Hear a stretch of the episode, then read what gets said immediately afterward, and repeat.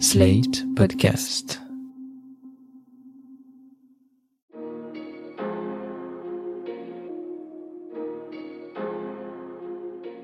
Bonjour et bienvenue dans Le Monde Devant Soi, le podcast d'actualité internationale de Slate.fr. Je suis Christophe Caron, je suis en compagnie de Jean-Marie Colombani, directeur de la publication de Slate. Bonjour Jean-Marie. Bonjour Christophe. Et dans l'infrachon, éditorialiste au monde et spécialiste des questions internationales. Salut Alain. Bonjour Christophe. C'est une interview qui a agacé pas mal de monde. Cette interview, c'est celle donnée par Emmanuel Macron dans l'avion qui le ramenait de Pékin après trois jours de visite d'État en Chine, en compagnie de la présidente de la Commission européenne, Ursula von der Leyen.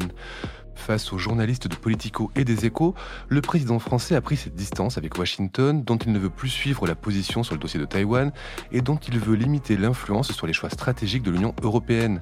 Une union dont il veut par ailleurs établir l'autonomie stratégique. Et si les propos ont agacé, c'est qu'au même moment, la Chine entamait des manœuvres militaires simulant un encerclement de l'île et que pour une partie des pays de l'Union, de l'Allemagne à la Pologne, il est important de maintenir de bonnes relations transatlantiques. Malgré les réactions des chancelleries européennes et des médias américains, Washington s'étant pour sa part retenu de réagir officiellement, le président français a dit assumer ses propos quelques jours plus tard selon une source diplomatique. Alors faut-il être surpris par le fond du discours de Macron? Pas forcément parce qu'il n'a pas changé fondamentalement de position sur la place de la France et de l'Union européenne. En revanche, ce qui peut nous interroger, Jean-Marie, c'est le timing de cette interview pas seulement le timing, je pense aussi les déclarations sur le fond. Alors on dit qu'il a corrigé en effet ses déclarations sur la partie Taïwan. Il l'a corrigé en énonçant une position qui est la position traditionnelle de la France, la position aussi des alliés, la position de tout le monde, enfin de tout le monde côté occidental, où il n'y a absolument plus rien à dire il met un point final d'une certaine façon à cette polémique. Mais euh, le timing, oui, était désastreux parce que il a au fond dit en substance qu'il fallait éviter d'être euh, entraîné dans un conflit euh, sur Taïwan, que ça ne correspondait pas aux intérêts européens et que s'il fallait se défaire du suivisme à l'égard des États-Unis. Alors il le fait à un moment où son avion ayant décollé, ayant quitté la Chine, la Chine s'est lancée dans un vaste euh, essai, manœuvre militaire simulant une invasion de Taïwan. Donc euh, on peut se dire, mais est-ce qu'il euh, était seulement conscient du moment? Il était en avion et les avions sont pas des porte-bonheur pour les responsables politiques parce que ils sont euh, en altitude, un petit peu peut-être grisé par le, quand le niveau de pressurisation est plus élevé ou moins élevé, je ne sais pas. En tout cas, rappelons-nous Lionel Jospin, retour de la Réunion, Jacques Chirac usé, vieilli, fatigué, boum. Ce qui, dit-on, fait perdre les élections. Ah, euh. Mais ça a stoppé net l'élan de sa campagne. Il y a eu d'autres exemples d'ailleurs de déclarations. Yves-François Hollande aussi, en avion, avait eu des propos qui n'étaient pas tout à fait opportuns. Et là, Emmanuel Macron aussi. Donc, euh, il développe des idées qui vont bien au-delà de ce qui est euh, acceptable. Donc, euh, on va en, reparler bien sûr, mais tout est abrité derrière le concept d'autonomie stratégique européenne l'autonomie stratégique européenne, c'est une idée qui progresse, c'est une idée nécessaire, c'est une perspective qui est utile et plus qu'intéressante, c'est même une nécessité. Mais encore faut-il être capable d'entraîner les autres Européens sur ce chemin. Or, quand vous dites qu'il ne faut pas être suiviste vis-à-vis des États-Unis, ben, un certain nombre d'États européens vous disent mais attendez suiviste, euh, si on n'est pas suiviste, euh, comment va-t-on défendre l'Ukraine?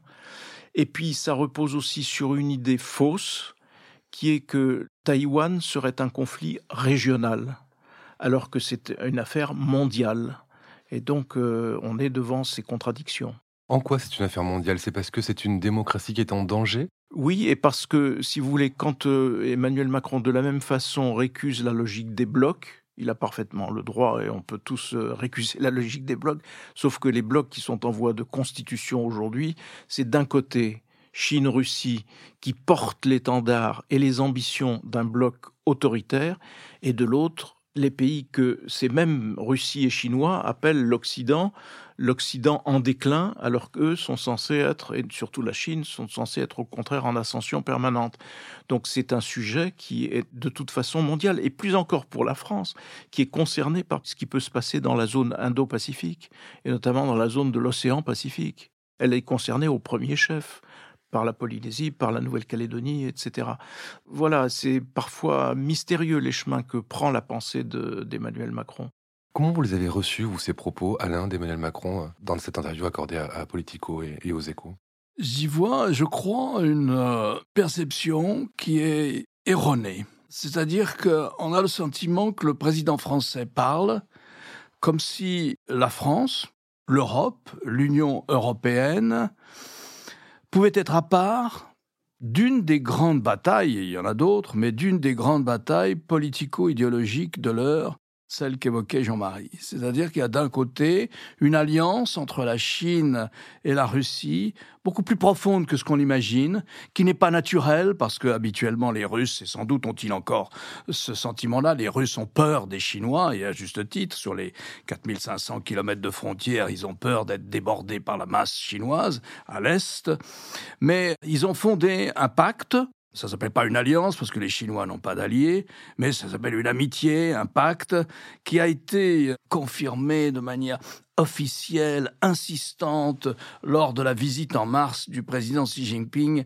à Moscou, et notamment dans un dialogue, le dialogue qui est saisi par, par les caméras, mais en, en lisant sur leurs lèvres, on sait ce qu'ils se disent, et il y a Xi Jinping qui est debout, il y a l'interprète à côté de lui, il y a Poutine qui lui dit au revoir, et Xi Jinping dit à Poutine, vous le savez, nous sommes engagés dans une bataille comme il n'y en a pas eu depuis 100 ans. Et c'est nous les chefs de file de cette bataille. Et lorsque nous sommes les chefs de file, nous avançons dans cette bataille. Et Poutine répond Oui, je le sais, et je suis d'accord. Et puis ensuite, Xi Jinping lui dit Eh bien, prenez bien soin de vous, cher ami. Et avant, il lui avait souhaité d'être réélu en 2024, parce que, comme chacun sait, il y a des doutes sur la capacité électorale du président Poutine à être réélu. Donc, euh, ça, c'est le pacte. Le pacte, c'est partout où nous le pourrons, nous ferons refluer l'influence occidentale dans tous les continents, dans toutes les organisations internationales, nous menons cette bataille, nous constituons des cercles d'amis pour gagner en vote, et nous allons gagner cette bataille parce que l'Occident est en déclin. Et on a l'impression que le président Macron parle comme si la France ou l'Europe était exclue de cette histoire. Et au fond, on n'avait pas vraiment à s'engager dans cette histoire, pas plus sur Taïwan que sur d'autres sujets. Mais elle n'a pas le choix ce n'est pas du bloc à bloc. Vu de Pékin ou vu de Moscou, nous faisons partie de l'horrible collectif occidental contre lequel il faut lutter. Cette lutte, cette bataille idéologique, elle n'est pas sino-américaine, ou elle n'est pas d'un côté les Russes et les Chinois contre les Américains de l'autre, elle est contre l'Occident. Elle est donc contre l'Union européenne, fondamentalement contre l'Union européenne. Donc euh, on ne peut pas être exclu. C'est pas un bloc contre l'autre. Ce bloc-là, le bloc sino-russe, nous a désigné, nous désigne comme étant l'ennemi politico-idéologique qu'il faut vaincre. Et donc on ne va pas s'exclure comme ça miraculeusement de cette bataille. Il ne nous donne pas le choix. Et le président Macron laisse entendre que nous avons le choix sur tel ou tel sujet, ceci, cela, etc. Bien sûr qu'il y a la tactique, bien sûr que c'est important, mais fondamentalement, la position stratégique actuelle, c'est celle-là. Nous faisons partie du collectif occidental. Et à ce titre, il y a la constitution d'un pacte qui est le pacte euh, sino-russe et qui veut dégrader, diminuer notre influence sur les affaires du monde. Voilà la situation. Et c'est ça qui m'a étonné le plus dans ses propos. Je pense que le président Macron a cent fois raison d'aller à, Pékin. Je pense qu'on a mille fois raison d'avoir des relations économiques avec la Chine, parce que là non plus, on n'a pas le choix. C'est la deuxième économie du monde, brillante, et euh, ça va pas s'arrêter du jour au lendemain. Et il n'y a pas de raison qu'on laisse ce terrain-là aux autres. Donc, bien sûr qu'il faut aller à Pékin, comme il l'a fait. Bien sûr qu'il faut avoir des relations économiques avec euh, la Chine. Bien sûr qu'il a eu raison d'emmener les hommes d'affaires à Pékin et d'y passer trois jours. Mais au fond, il a une autre phrase qui m'a sidéré, c'est il dit à un moment, il faudrait aussi qu'on arrête de faire un procès aux Chinois d'être trop complaisant vis à -vis de la Russie dans l'affaire ukrainienne. Alors là, les bras m'en sont tombés parce que je considère que la Chine, elle est partie prenante. La Chine n'est pas neutre, elle est activement avec la Russie. Et il n'y a plus qu'une dernière étape à franchir, c'est livrer des armes. Et je vous fiche mon billet que si jamais, sur le plan militaire, les Ukrainiens devaient l'emporter, de manière trop ostensible, à ce moment-là, les Chinois livreraient des armes aux Russes. Donc euh, ça aussi, ça m'a étonné, si vous voulez. Je ne vois pas comment on peut dire les Chinois ne sont pas au-delà de la complaisance à l'adresse de Poutine dans l'affaire ukrainienne. Ils ne l'ont pas condamné. La Chine est membre du Conseil de sécurité des Nations Unies spécifiquement chargé du maintien de la paix, membre permanent spécifiquement chargé du maintien de la paix. Elle ne qualifie pas de guerre ce qui se passe en Ukraine. Donc il n'y a pas à maintenir la paix puisqu'il n'y a pas de guerre. Elle ne qualifie pas cela d'invasion non plus. Elle fait tout pour détourner les sanctions, pour détourner l'impact des sanctions, donc elle participe aussi au financement de la guerre russe, et sur le plan de sa propagande mondiale, notamment en Afrique, mais ailleurs, aussi en Asie ou en Amérique latine, elle fait du copier-coller de la propagande russe. C'est-à-dire qu'au fond, Xi Jinping ne fait qu'exercer son droit à la légitime défense en Ukraine. Ça, je n'appelle pas ça de la complaisance, j'appelle ça choisir son camp et aider le camp qu'on a choisi. Ce qui est le plus étrange chez Emmanuel Macron, c'est que il est censé défendre des idéaux européens, un grand projet, l'autonomie stratégique européenne.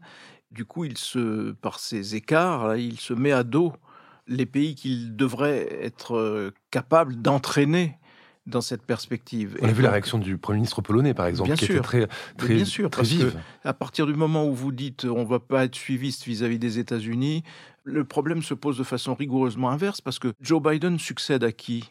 Il succède à Donald Trump.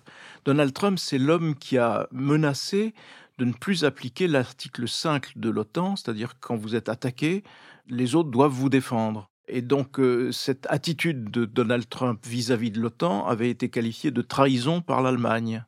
Donc, on a plutôt à craindre ce type de désengagement, ce type du coup de non-suivisme des Américains par rapport aux enjeux européens, que l'inverse. Donc ça, c'est déjà un problème qui est posé par la façon dont Emmanuel Macron s'est exprimé. Mais au-delà, ça renvoie presque au mot à mot d'une tentation française qui est permanente dans la diplomatie française, qui est souvent représentée et incarnée par le Quai d'Orsay.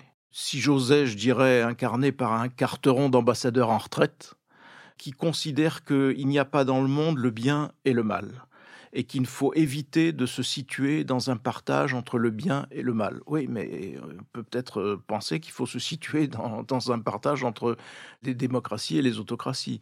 L'argument utilisé par euh, Emmanuel Macron dans de ce côté étant repris uniquement par le Premier ministre hongrois, M. Orban. Donc euh, voilà de quel côté la France se situerait. Mais cette permanence française qui consiste à dire, au fond, nous sommes libres et indépendants à compter du moment où nous ne sommes pas alignés sur les États-Unis. Donc le critère n'est plus l'analyse de la réalité, mais c'est au nom d'un pseudo-réalisme de toujours prendre le contre-pied de ce qui serait un alignement vis-à-vis des États-Unis. D'où l'erreur majeure, absolue, qui a été commise vis-à-vis de Poutine, vis-à-vis de la Russie, de Poutine. Combien de temps d'ailleurs Emmanuel Macron a-t-il mis pour euh, se rendre compte qu'on avait affaire euh, non pas à un partenaire stratégique, mais pour le moment à un ennemi qui met le désordre dans toute l'Europe. Et il a d'ailleurs fragilisé notre relation et son possible leadership en Europe vis-à-vis des Européens, notamment situés le plus à l'Est, par cette attitude vis-à-vis de Poutine, qui était une attitude complaisante vis-à-vis de Poutine, qu'il n'a plus maintenant, mais qu'il a eu, et voilà qu'il la réveille avec les propos de la nature de ce qu'il vient de tenir. En plus, on a l'impression qu'il, euh, je dirais, il est presque emporté par son verbe, son goût de d'argumenter, et il se lance dans des phrases qui choquent les autres Européens, même si un certain nombre d'Européens peuvent penser qu'en effet, il ne faut pas être vassaux des États-Unis. Mais ça, c'est la doctrine. Je veux dire, tous les gouvernements français. Moi, je repense à Joschka Fischer, le ministre allemand qui était, lorsqu'il était ministre allemand des Affaires étrangères, en couple institutionnel avec Hubert Védrine. Ils passaient leur temps à dire nous sommes des partenaires et non pas des, des satellites. Et c'est vrai que être des partenaires des États-Unis, c'est un combat comme disait l'autre, l'union est un combat, parce que les États-Unis défendent leurs intérêts économiques, on peut dire aussi sur la guerre en Ukraine, eh ben, la guerre en Ukraine, nos intérêts ne sont pas tout à fait alignés parce que étendre l'OTAN, c'est étendre le marché des armements américains, c'est euh, aussi renforcer euh, la dépendance euh, de certains pays européens vis-à-vis des États-Unis pour l'approvisionnement en gaz ou, d'autres choses de cette nature. On peut tous et tout ça est vrai. On est aussi menacé par le protectionnisme américain, mais l'Europe est en train d'y répondre d'ailleurs à ce protectionnisme américain par un protectionnisme européen vis-à-vis des, États-Unis. On peut tout à fait analyser tout cela, considérer tout cela.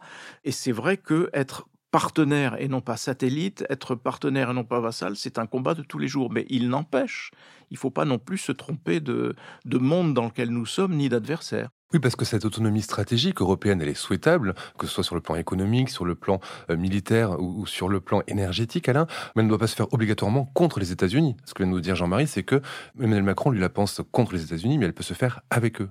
L'autonomie stratégique, euh, c'est pas une décision politique, c'est un processus, c'est une attitude, c'est une posture de moyen et de long terme. C'est quelque chose qu'il faut gagner dans des batailles qui évoluent. Il peut y avoir des batailles avec les États-Unis, naturellement. Il peut y avoir des batailles avec d'autres aussi. Hein. Il peut y avoir des batailles sur le plan de l'indépendance énergétique avec la Russie, par exemple. Il y en a eu et on est en train de la, de la gagner, d'ailleurs. Donc il a raison lorsqu'il dit que alors ça fait assez longtemps. Hein. En 2010, le Parlement européen adopte un texte sur l'autonomie euh, stratégique. Donc c'est pas entièrement une création d'Emmanuel Macron. Mais c'est vrai qu'Emmanuel Macron s'est vraiment battu avec insistance, détermination et permanence, et il le fait toujours, et il le fera jusqu'à la fin de son deuxième mandat, pour l'autonomie stratégique, en essayant de lui donner du corps. Et elle est en train d'acquérir du corps. Enfin, elle est en train. Alors évidemment, ça veut dire quoi l'autonomie stratégique? Ça veut dire que dans un certain nombre de domaines qui dépassent le militaire, mais je dirais un mot du militaire aussi,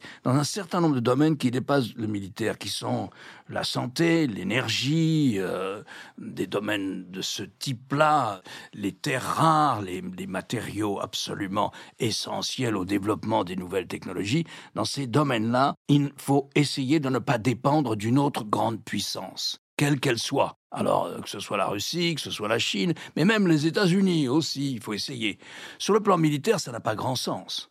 Parce que, à l'exception de la France, les 26 pays membres de l'Union européenne considèrent que la défense européenne, elle est assurée en alliance avec les États-Unis et très largement par les États-Unis dans le cadre de l'OTAN. Alors on peut essayer de moins dépendre des États-Unis. On peut essayer d'être au fond la partie qui finance le plus l'OTAN. Après tout, l'OTAN, c'est la sécurité en Europe. Donc on peut considérer que ce serait aux États-Unis d'en financer la plus grande part. Et à ce titre, de pouvoir revendiquer un jour le commandement en chef de l'OTAN sur le théâtre européen, alors que c'est toujours un officier américain. Mais pour ça, il faudrait que les efforts de défense soient autrement plus importants en Europe que ceux que nous menons actuellement, même s'il y a, même s'il y a des progrès. Alors évidemment, quand vous regardez l'effort de guerre ukrainien, si les États-Unis n'étaient pas là, je pense que les Russes seraient arrivés à Kiev euh, un jour ou l'autre,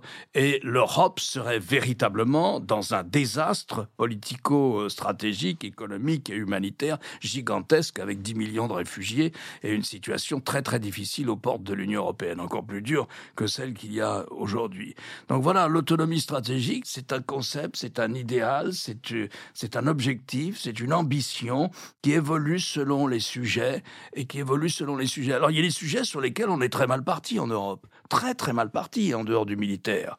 Le militaire, après tout, si l'Union européenne avait eu quelque chose qui ressemble à un début de défense européenne, eh bien avant décembre ou en décembre 2022, elle aurait envoyé deux divisions.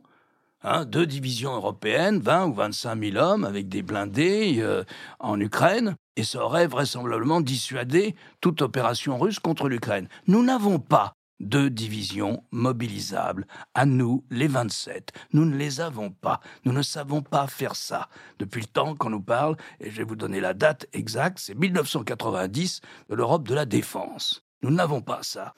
Prenez la haute technologie, à l'exception d'un seul pays, les Pays-Bas, qui produit, qui a des licences, non seulement qui a des licences, mais qui fabrique aussi les puces électroniques les plus sophistiquées, celles qui vont dessiner l'horizon des nouvelles technologies de demain. Il n'y a pas un seul groupe européen peut-être euh, sur le plan des... Il y a Nokia, il y a, il y a deux ou trois groupes comme ça, mais enfin, nous ne sommes pas une puissance de haute technologie. Alors, on se bat à Bruxelles pour que ça ne reste pas là. Mais si vous voulez, c'est ça aussi l'autonomie stratégique. L'autonomie stratégique, c'est de faire nos vaccins nous-mêmes. L'autonomie stratégique, c'est de ne pas dépendre de la Chine même pour faire des masques ou pour faire des tests. Donc c'est une longue bataille, c'est une bonne expression, et c'est une attitude qu'il faut défendre et que le président Macron a raison de défendre. Mais voilà, c'est pas un passe-partout. Faut pas que ça devienne un gimmick. C'est pas une réponse à tout non plus. Mais ce qui est étrange, c'est la façon dont il affaiblit lui-même sa propre stratégie, ses propres propos par des embardés. Alors après, il dit qu'il maintient, qu'il assume, etc. Mais néanmoins, quand il reprend la parole, il va à l'essentiel et il nous dit autre chose. Sur Taïwan, il nous dit la position de la France, c'est que nous sommes pour le statu quo et que l'unification, si elle doit se produire, doit se produire par des voies pacifiques et non par des voies militaires. Point. Ben, tout le monde comprend et tout le monde adhère, et non pas, et ne se lance pas dans des, explications sur le suivisme vis-à-vis des États-Unis, ne pas être entraîné dans une guerre qui ne serait pas la nôtre, et ainsi de suite. Il il faut jamais oublier que Taïwan, c'est toujours dans l'esprit des Chinois, c'est toujours la suite et la fin de la guerre de libération. Puisque le Parti communiste chinois s'est toujours défini comme celui qui avait libéré la Chine de l'emprise des nationalistes euh, de Chiang Kai-shek, lesquels ont trouvé refuge à Taïwan. Et sauf que Taïwan depuis est devenue une démocratie, une petite démocratie euh, prospère et, active et bien vivante, avec beaucoup de liens d'ailleurs avec la Chine continentale. Mais la Chine continue de dire ça nous appartient parce que, euh, au fond, le travail du Parti communiste chinois n'est pas achevé. On pourrait aussi faire attention à ce qui est arrivé à Hong Kong. Les Hongkongais ont été totalement privés de liberté au mépris des accords internationaux, d'ailleurs, que la Chine n'a pas respecté. Bref, il y a toute une série de raisons. Et quant à la position européenne, la position européenne, elle est de définir la Chine comme un rival systémique, mais en même temps en disant oui, il faut continuer d'entretenir des relations euh, suivies, euh, commerciales, technologiques et autres avec la Chine en quoi l'Europe entière, d'ailleurs, s'écarte du chemin des États-Unis qui sont, eux, dans une politique de sanctions que ne suit pas nécessairement euh, l'Union européenne. Donc, euh, si c'était cela que voulait dire euh, Emmanuel Macron, c'est déjà le cas et c'est déjà fait et c'est déjà la position de la plupart des Européens, de la position officielle des Européens et celle-là. Voilà, après, ça renvoie à l'art et la manière qu'a Emmanuel Macron de gouverner. On peut d'ailleurs faire un rapprochement avec la question des retraites parce que sur la question des retraites, euh, s'il avait s'était contenté de dire c'est une réforme indispensable, nécessaire, point, parce que le système ne tient pas, point final, au lieu de quoi on s'est lancé dans mais c'est une réforme juste, c'est une réforme équilibrée, elle n'est ni juste ni équilibrée, ainsi de suite, voyez. Donc euh, ça renvoie aussi au défaut de sa propre conception de la gouvernance. Notons par ailleurs que Ursula von der Leyen a été plus offensive sur la question de Taïwan qu'Emmanuel Macron dans ses entretiens avec euh, Xi Jinping. Bon, sans résultat évidemment, mais une question moi que je me pose, c'est la réaction aux États-Unis. On a vu euh, les médias américains être vraiment très durs avec Emmanuel Macron, alors qu'à la Maison Blanche, on a préféré louer les bonnes relations qu'entretiennent Paris et Washington. Comment expliquer cette modération dans la réaction américaine, officielle en tout cas? Est-ce que c'est pour montrer finalement que bah, le bloc fait bloc et qu'il n'y a pas de division entre l'Europe et les États-Unis, division qui pourrait justement satisfaire la Chine quand elle entend parler d'autonomie stratégique? Je crois que c'est plus simple que ça. Je crois que si vous voulez, c'est de la bonne diplomatie. C'est-à-dire que d'État à État, on fait attention à des petites phrases qui déchaînent la presse, qui peuvent révéler d'ailleurs, hein, euh, comme on en parlait au début de notre entretien, ce sont des petites phrases d'Emmanuel Macron, révèlent une permanence de la diplomatie française, quelque chose de structurel. Mais au fond, c'est pas la priorité. La priorité, c'est que l'OTAN marche bien, c'est que les relations avec la France soient bonnes euh, face à l'Ukraine, c'est que les relations avec l'Europe soient aussi bonnes que possible. C'est ça la priorité. Euh, sur le plan de la sécurité en Europe, c'est ça la priorité. Donc c'est le sens des priorités c'est de la bonne diplomatie, c'est un président qui a le sens de l'État et, et qui se laisse pas euh, embarquer par des petites phrases, qui parle peu d'ailleurs, qui parle peu euh, Biden et qui se laisse pas trop embarquer. Quand il parle, il, fait, il sait qu'il fait des gaffes, donc il fait attention. Donc euh, voilà. moi, je retiens ça, si vous voulez, ça met la France vraiment en difficulté, pour rien et en position de faiblesse pour rien. Et c'est toujours cette idée française qui, au fond, au lieu de rayonner par l'exemple, l'exemplarité de la démocratie française, de la prise de décision française, l'exemplarité du dialogue social en France, non, on n'a qu'une seule manière de raisonner, c'est de vouloir au sein du camp occidentale à laquelle nous appartenons, et d'ailleurs nous n'avons aucune envie d'en sortir, et nous n'allons pas en sortir, mais c'est d'avoir une position originale. Et pour avoir une position à tout prix originale, il faut s'opposer aux États-Unis. C'est ça le marqueur de notre indépendance, comme disait Jean-Marie. Eh bien, en face, vous avez un président Biden qui, lui, ne tombe pas dans ce genre de gimmick et de posture qui sont des postures de politique intérieure. Parce que sur l'étranger, vous gagnez rien à dire des choses comme ça. C'est pas pour ça que ça va aller mieux pour l'image de la France en Afrique, dans le monde arabe ou en Asie. Pas du tout. Surtout en Asie et en Asie du Sud-Est. Ils vont rien comprendre à la position française. C'est pas ça qui va nous rallier une partie du Sud. Le président Macron est curieux parce que il a cette grande intelligence par moment, avec des coups de laser, en disant au fond la seule chose importante en ce moment, pour les Occidentaux, pour l'Union européenne, c'est de raccrocher une majorité de pays du Sud derrière notre position sur l'Ukraine. C'est de bien dire, regardez, les gens qui font du colonialisme, c'est les Russes. Alors il le dit très bien à l'ONU, il le dit très bien à Paris. Et puis après, il fait ça. C'est-à-dire exactement le contraire. C'est pas avec ça qu'il va rallier, qu'il va séduire les pays du Sud. Pas du tout, non. Mais c'est cette obsession française. Le marqueur de notre indépendance, de notre originalité. Et pourquoi faudrait-il être systématiquement original? On pourrait l'être par la qualité de notre situation intérieure, originale. Et à ce moment-là, on rayonnerait par l'exemplarité. Non. On rayonne par des déclarations de distance à l'adresse des États-Unis. Et vous l'avez déjà dit, euh, Jean-Marie, c'est souvent aussi pour flatter sur le plan euh, de la politique intérieure. Une dernière question euh, que je me posais, c'était par rapport à ces manœuvres qui ont été lancées par la Chine. Est-ce qu'elles sont inédites par le choix des exercices et par leur ampleur, ou est-ce que c'est quelque chose qui se fait souvent? Est-ce que ça peut se lire? Est-ce que ça peut nous donner des indices sur les intentions de la Chine par rapport à Taïwan? En tout cas, ce qui était inédit, c'était les manœuvres communes entre, ou au même moment, plus exactement, concomitantes entre la Chine et la Russie. Et ça, c'était un peu avant l'invasion de l'Ukraine. Après que la Chine fasse des manœuvres, elle fait des manœuvres en permanence, elle, elle renforce son armement en permanence. Elle dépense aujourd'hui des sommes assez considérables, mais qui ne sont jamais que le tiers de ce que dépensent les États-Unis en matière de, défense. Donc euh, c'est plus pour le moment, je pense, hein, de la gesticulation politique et peut-être de préparation à long terme, mais plutôt que le déclenchement d'une sorte de compte à rebours qui verrait la Chine envahir euh, ou essayer de se porter à l'assaut de Taïwan, parce que c'est plus difficile qu'on ne peut le penser a priori. Merci Jean-Marie, euh, merci Alain. Alain, je rappelle votre chronique chaque jeudi dans Le Monde et sur le monde.fr. Jean-Marie, je rappelle vous votre participation à l'émission politique sur France 24 le jeudi aussi. Merci messieurs et à la semaine prochaine. Merci Christophe. Merci Christophe.